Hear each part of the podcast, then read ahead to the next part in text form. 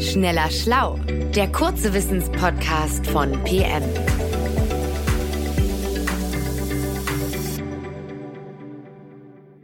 Hallo und herzlich willkommen zu einer neuen Folge Schneller Schlau, dem kleinen Wissenspodcast von PM.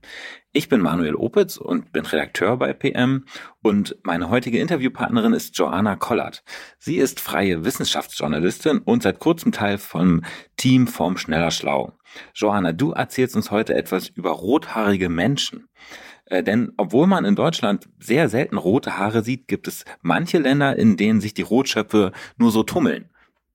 Ja, guten Morgen, lieber Manuel. Das hast du ganz richtig erkannt mit den roten Haaren. Ich kann mich tatsächlich nicht mal daran erinnern, wenn ich zuletzt in Hamburg einen rothaarigen Menschen gesehen habe. Und äh, wenn ich dich hier mal unterbrechen darf, Joanna, äh, wir beide gehören nicht zu diesen ähm, rothaarigen Menschen, denn ähm, liebe Hörerinnen und Hörer, wenn es Sie interessiert, Joanna hat ganz edles, dunkelbraunes Haar. Ich habe ja wildschweinartiges äh, braunes Haar. Also wir gehören nicht zu diesen Rotschopfen. Nee, das stimmt. Wir gehören nicht zu den zwei Prozent der Menschen weltweit, die rote Haare haben, sondern tatsächlich zu den über 90 Prozent der Menschen, die dunkle Haare haben. Aber trotzdem gibt es ein Land, in dem sich die Rotschöpfe nur so tummeln. Und das ist Irland. Dort hat nämlich jede zehnte Bewohnerin rote Haare. Damit hat die Insel auch die weltweit größte Dichte an rothaarigen Menschen. Und jetzt will ich natürlich auch direkt wissen, warum es ausgerechnet in Irland so viele Rotschöpfe gibt. Ja, um das zu verstehen, möchte ich gerne erstmal erklären, warum rote Haare überhaupt so selten sind. Und dafür machen wir einen kleinen Exkurs in die Genetik. Ich bin schon jetzt begeistert. das kann ich glauben. Also, unsere Haarfarbe wird, ähnlich wie unsere Hautfarbe, von dem Farbpigment Melanin bestimmt. Davon hast du wahrscheinlich schon mal gehört. Und Melanin existiert in zwei Formen. Es gibt einmal das schwarzbraune Pigment Eumelanin und einmal das orangerote Pigment Pheomelanin. Und was unsere Haarfarbe am Ende ist, hängt davon ab, in welcher relativen Zusammensetzung diese zwei Farbpigmente zueinander stehen. Also Menschen wie du und ich, die viel Eumelanin haben, haben dann eher dunkle Haare, braun oder schwarz. Menschen, die wenig Eumelanin und wenig Pheomelanin haben, haben dann blonde Haare. Und dann gibt es die Menschen, die haben viel Pheomelanin und kein Eumelanin. Und die haben dann wiederum rote Haare. Aber natürlich ist es nicht so, dass es nur braune, schwarze, blonde oder rote Haare gibt, sondern ein ganzes Spektrum. Also es gibt ja auch Leute, die haben rotbraune Haare, hellblonde Haare, dunkelblonde Haare.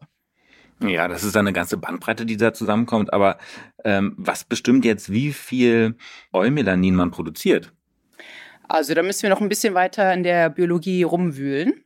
Und das hängt nämlich davon ab, ähm, von einem Rezeptor namens MC1R. Und Rezeptoren sind Proteine im Körper. Das sind wie, ja, kleine Teilchen, die Signalmoleküle empfangen können. Und diese Signalmoleküle binden sich eben an diese Rezeptoren. Und dadurch, dass diese Signalmoleküle sich anbinden, werden bestimmte Prozesse im Körper angelöst. Also der Körper weiß dann, okay, ich muss jetzt das und das machen. Und im Fall von Haarfarbe, wenn dieser Rezeptor MC1R aktiv ist, dann wird dem Körper eben signalisiert, dass er Eumelanin herstellen soll. Und dann hat man eben braune Haare. Und wenn der Rezeptor aber inaktiv ist, dann fehlt das Signal für Eumelanin und es wird anstatt Pheomelanin produziert. Das heißt, bei Menschen mit roten Haaren ist dieser MC1-Rezeptor deaktiviert. Aber diese genetische Veranlagung, dass dieser Rezeptor deaktiviert ist, ist so selten, weil sie rezessiv vererbt wird. Ähm, warte mal, also rezessiv, das, das sagt mir noch was, da, da klingelt irgendwie was bei mir aus dem Biounterricht. Äh, aber erklär noch mal, was das eigentlich genau heißt. Ja, bei mir war es ähnlich, es hat geklingelt, aber trotzdem musste ich mir einige Erklärvideos dazu angucken, weil es einfach darzustellen ist nicht so easy. Aber ich versuch's mal. Also man muss sich das so vorstellen. Unsere Haarfarbe wird auf zwei verschiedenen Genen getragen. Das heißt, jeder Mensch hat zwei verschiedene Haarfarbengene. Und wenn sich jetzt zwei Menschen paaren, dann haben wir vier Haarfarbengene. Diese vier Haarfarbengene kombinieren sich dann neu und es gibt eine neue Zweierkombi quasi beim Nachwuchs. Und damit sich rote Haare durchsetzen können beim Nachwuchs, dann müssen beide dieser Haarfarbengene rothaarig sein. Und das nennt man eben rezessiv. Aber wenn eins dieser Haarfarbengene für braune oder schwarze Haare ist, dann kriegt man auch braune oder schwarze Haare, obwohl das andere Gen rothaarig ist. Und dieses Merkmal nennt man dominante Vererbung. Also kurz gesagt, das Gen für schwarzbraunes Eumelanin setzt sich gegenüber dem Gen für orangerotes Pheomelanin immer durch. Und deswegen haben die meisten Menschen, so wie du und ich, äh, braune oder schwarze Haare. Das geht über 90 Prozent der Weltbevölkerung so und eben nur zwei Prozent haben rote Haare. Ah, verstehe. Äh, das heißt also, man kann nur dann rothaarig sein, wenn beide Elternteile auch rothaarig sind, oder? Zum Glück nicht. Es gibt auch noch andere Möglichkeiten, rote Haare zu bekommen. Und zwar ist es so, also wenn beide Eltern rothaarig sind, dann ist die Chance, dass der Nachwuchs rothaarig ist, 100 Prozent aber man kann auch ein Träger von roten Haaren sein. Also du und ich könnten zum Beispiel auch das Gen für rote Haare in uns tragen, ohne es je zu wissen. Aber deswegen können rote Haare auch einige Generationen überspringen. Also man kann sich das so vorstellen, wenn zwei Elternteile, die es nicht wissen, das rothaarige Gen in sich tragen und sich paaren, dann besteht eine 25-prozentige Chance, dass das Kind auch rote Haare hat.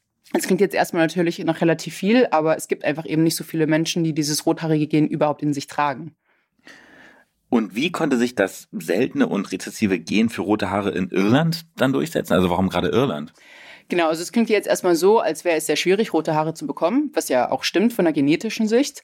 Aber wir müssen jetzt uns ein Phänomen angucken namens Gendrift. Und dieser Begriff bezeichnet eine Veränderung der Häufigkeit bestimmter Gene innerhalb einer Population.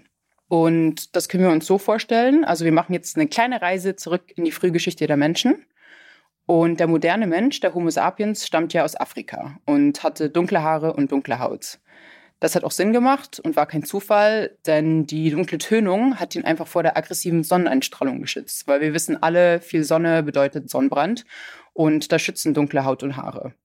Und damals gab es ja auch keine Sonnencreme und keine Sonnenschirme, deswegen war die Haut im direkten Kontakt äh, zur Sonne. Irgendwann verließ der Homo sapiens aber dann Afrika und wanderte in den grauen Norden aus und da ist weniger Sonne, wie wir heute sehen können, obwohl in Hamburg ist es eigentlich ganz sonnig heute.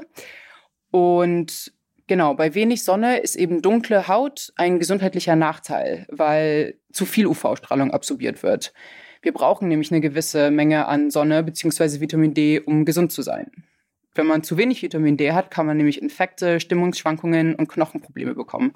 Das heißt also aber jedenfalls, als, als der Homo sapiens nach Irland kam, da waren ihm helle Haut und rote Haare von gesundheitlichem Vorteil, oder?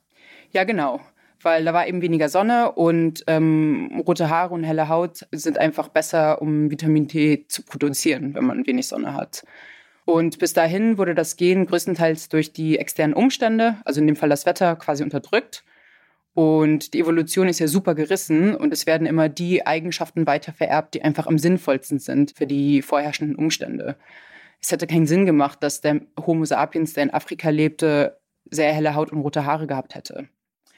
Aber als der Mensch dann in den Norden auswanderte, kam es öfters dazu, dass dieser MC1R-Rezeptor, von dem ich anfänglich erzählt habe, deaktiviert wurde und die Menschen einfach weniger Eumelanin und mehr Pheomelanin produziert haben im Vergleich zu ihren ähm, afrikanischen Vorfahren. Ah, okay, jetzt verstehe ich, dass das rothaarige Gen vorteilhaft bei den Wetterbedingungen in Irland war.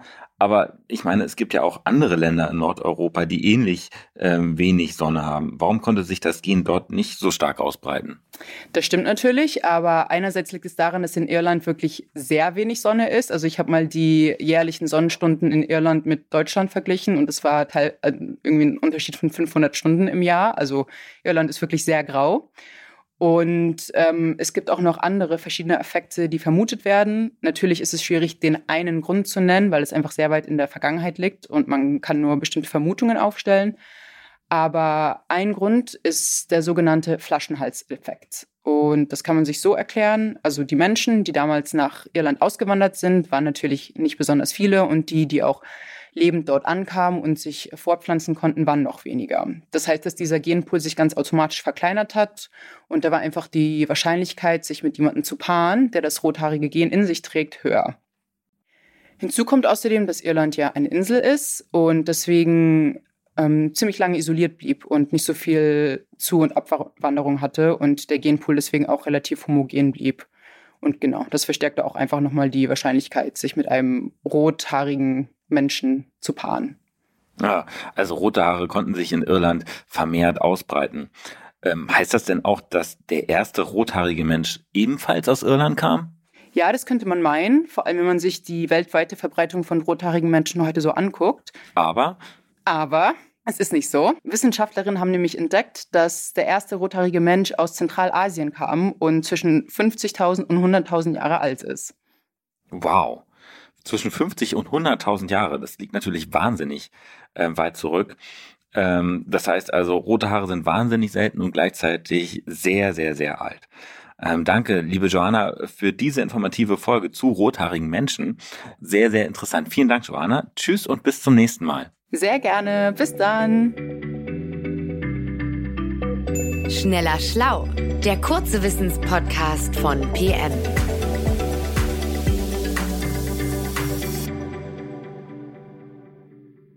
Dieser Podcast ist eine Produktion der Audio Alliance.